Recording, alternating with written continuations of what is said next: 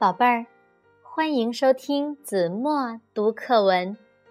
今天我要为大家读的是二年级上册第二十五课《苏雅的画儿》。晚上，苏雅在自己的房间里画画儿。她满意的端详着自己画的楼梯。这幅画明天要参加比赛呢。苏雅，爸爸又在客厅里催他了，不要再画了，快去睡吧。好了好了，还有一笔就画完了。可是，就在画最后一笔的时候，水彩笔“啪”的一声。掉到了纸上，苏雅哇的哭了起来。怎么了？爸爸连忙走进来。我的画弄脏了，再画也来不及了。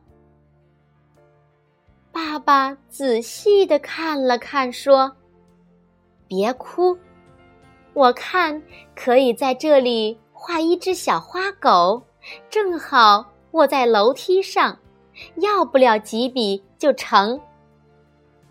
嘿，对呀，苏雅想了想，笑了。很快，楼梯上的小花狗就画出来了。苏雅不由得拍着手叫起来：“爸爸，您的主意真妙！看到了吧，孩子？”只要肯动脑筋，坏事就有可能变成好事。第二天评比的时候，苏雅的画儿一拿出来，全班同学就嚷开了：“这一张最妙！瞧，这小花狗多逗！”苏雅，你怎么会想到？画小狗呢？